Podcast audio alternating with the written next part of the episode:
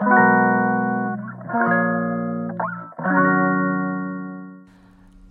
いマールのラジオマールです。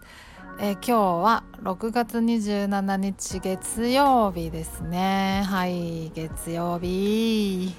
ちょっとですねあの全開窓全開あのベランダのドアも全開全開全開でやってますんであのちょっとうるさいかもしれませんがはい。ちょっと暑いんでね。そうそう。ただそのエアコン入れるほどでもないかなみたいな感じなんでちょっと開けたらそよそよと風は入ってくるからまあエアコンじゃねえかなみたいな感じなんでちょっと全開にしてますんで、はい、ちょっとね外あの通る車の音とかがうるさいかもしれないんですけど。はい。ご了承ください。ね暑くなってきましたからね。全然雨降らないしね梅雨のくせに。はい。ねっていう感じなんですけど今日はですね私テレワークでですねちょっとギリギリまで時間があるんで収録してみてるんですけどね朝からですねヨガをしましてヨガって言ってもそのちゃんとあの本格的なやつじゃなくて朝ヨガってやつですねいわゆる。あの寝起きとか朝とかの体をちょっとちょっと準備運動させる的なやつ。そうそうそうやりましてちょっと最近いい動画見つけたんでね。そうもう本当助かりますね YouTube って。いろんな動画転がってるんでね。でもなんかできるだけあの、まあ、再生数多いとかなんか誰が配信してんのかなみたいな一応調べてあの知らない人でも。なんかあこの人良さそうかなみたいな人を一応見てるんですけど。あの良さそうかなまで分からなくても、まあ、悪くないかなみたいな感じで見てますけど。はい。ね、やっぱ見る方もねあの情報取捨選択というか責任責任ってほどあれですけどまあちょっと覚悟持ってね見ないといけないですからねやっぱりね。直接やっぱりあの収入がいくじゃないですかその人にね。だからあんまりなんか悪いやつとか見ないようにしてるんですけど 悪いやつっていうかねよくわかんないですけどまあちゃんと選んで見ら見ないといけないな見る側もみたいな感じで見てるんですけどはい。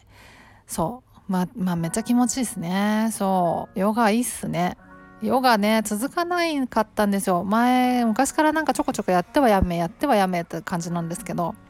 ちょっとなんか続けてみたいなとまた改めて思ってますね。やっぱ気持ちいいしね。そうそう。やって私首が弱いのがもうその首のによる症状が結構ねあのちょこちょこ出るようになってきたからなんか首の骨整えたりとかで首周りのちょっと筋肉とかもねつけたいなっていうのもあるしあとま体幹もね鍛えて、まあ、できるだけ骨にとか関節に負担かからないようにしないとなっていうのがあるからちょっとね本当に本格的にヨガとか筋トレもやりたいやっていかなきゃなって思ってるんですけどねそうそんな感じなんですよ。はい。今日ね別になんか何を喋ろうかなみたいなあんまり考えてなかったんですけどえっ、ー、とちょっとなんかこう糸が切れるっていう話しようかなと。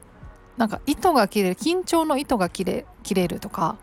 なんか言うじゃないですか。なんかその感覚ってなんかわかる気がしません？なんかすごい言い得て妙な表現だなって思うんですけどなんかね糸切れる感じありますよね。でなんかね発作パニック発作の時ってね特になんかその感覚があったんですけどなんかやばいやばいやばいってなるじゃないですか。でまあ発作に突入してからも発作の中でもやっぱ段階があって軽いやつからすげえ強いやつまでがあってで私の中ではそのまあいろいろ身体症状出てくる中で最終的にやべ死んじゃうかもみたいなこのまま行ったら気がおかしくなっちゃうかもみたいなその強い切迫感破局思考が出てきたのが出てくるのが最強の発作一番強い段階と思ってたんですよ。それが本当一番嫌だったからその感覚が。やべえみたいな。死んじゃうかもみたいな感覚が本当無理って感じだったからそれがまあ最強のあの発作の段階だったんですね私の中で。皆さんももしかしたらそうじゃないかなと思うんですよ。なんかちょっとなんか動機とかから始まってドキドキするのから始まってなんか頭が痛くなってきたりとかまあいろいろ痛みが出てきたりとかなんかしびれが出てきたりとか汗が出てきたりとかなんか暑くなってきたり寒くなってきたりみたいなのがそういう症状がいろいろ出てきて最終的にもう無理みたいななるなりません？なんかそういう風に段階がありますよね。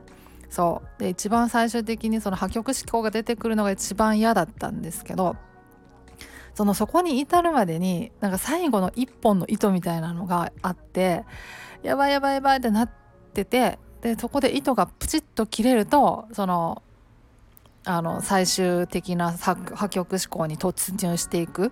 感覚があったんですよ。私にね。そう。だからその糸が切れる糸最後の一本の糸みたいな感じの感覚がすごいあのあってだから緊張の糸が切れるっていう表現が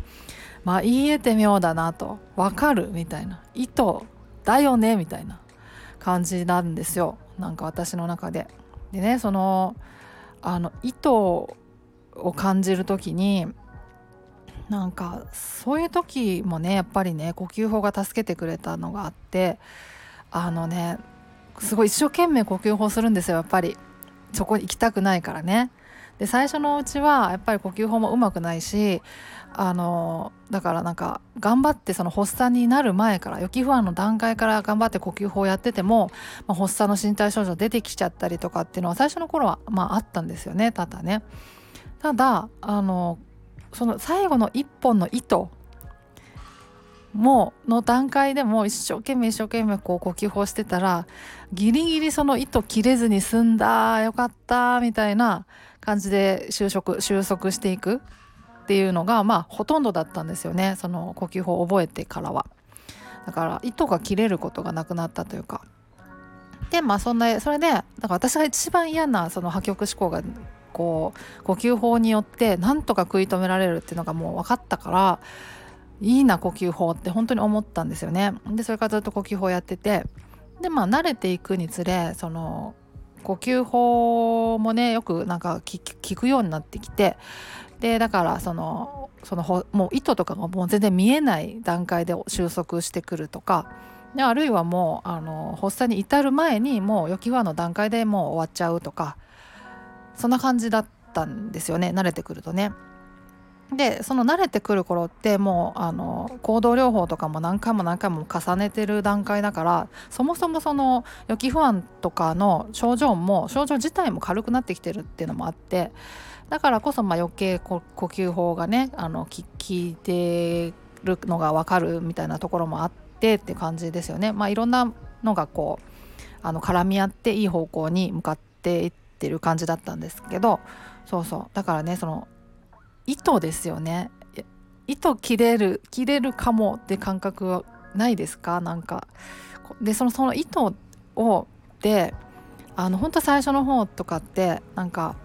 あのやべやべやべってなってる時になんかすごいそこで気を抜くとねあの呼吸法一生懸命やってるんだけどあもう無理って思っちゃうとでなんかこう手を離しちゃうとなんか一生懸命頑張ってるやつをなんかこう気をバッと抜いた瞬間に糸がプチッと切れるようなでなんか最終的な段階に突入しちゃうみたいなのがあってあの本当ねなんかねあのうんそんな感覚でしたねっていう感じですね。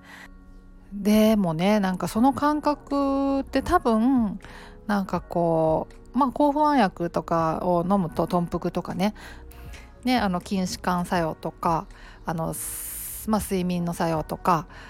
なんかいろいろあるじゃないですか。だからその辺の感覚をこうあのぼやかすようなところがあるから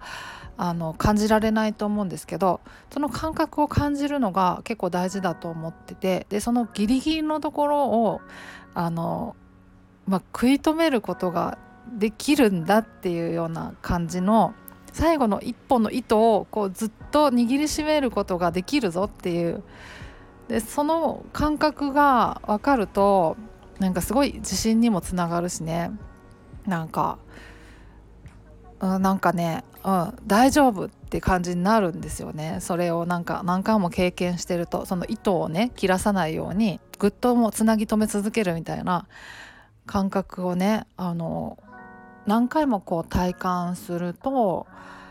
なんかね大丈夫って感じになってくるんですよね、うん、だからその恐怖とかね不安とかから目をそらさないっていうことの意味はまあそういうことなんだろうなと思いますねっていう感じっすね。うん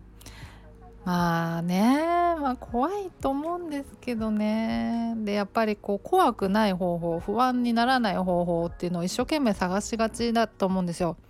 それこそまヨガとかねあの筋トレとか食事とかねでなんかこうそういうこう周辺からねなんか攻めていこうとしがちだと思うんですよね。ただやっぱそれってねあのあの例えばピアノが上手くなりたいと思った時にその一生懸命栄養をとったりとか一生懸命筋トレしたりとか、まあ、そういうことと一緒だと思うんですよね。でもちろんその栄養をとったり筋トレしたりとかなんかストレッチしたりみたいなのもあのピアノが上手くなるのにいい影響はあるんだと思うんですけどでもやっぱり一番は練習じゃないですか。それをしないでその周りのことだけを一生懸命こうやってもうまくならないと思うんですよ。うん、まくなる手助けにはなるのかもしれないですけどやっぱ基本は練習だと思うんですよね。でまあそれと一緒であの認知行動療法も練習みたいなもんなんでねそのリハビリみたいなもんだからその不安とかね恐怖とかをになれる練習みたいなものでもあって自信を取り戻す意味もあるしなんかまあそういう感じだからそれをやっぱ基本的にやってプラスアルファ栄養とか筋トレとかヨガ的なものとかね、瞑想とかっていうのをやると効果がまあますます高まるんじゃないかっていうような話ですよね。うん、そうだからねあの怖いとは思うんですけどだからこそですねそういう時に SNS とかでですね励まし合いつつあのコツコツやっていくしかないのかなっていう感じですかね。うん、うん、そ